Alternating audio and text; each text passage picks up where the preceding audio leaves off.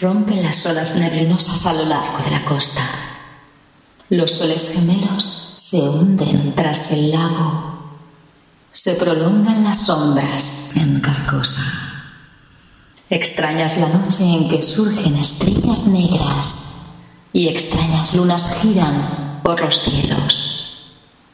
Pero más extraña todavía es la perdida Carcosa los cantos que cantarán las Íades, donde flamean los andrajos del rey, deben morir inaudibles en la penumbrosa carcosa.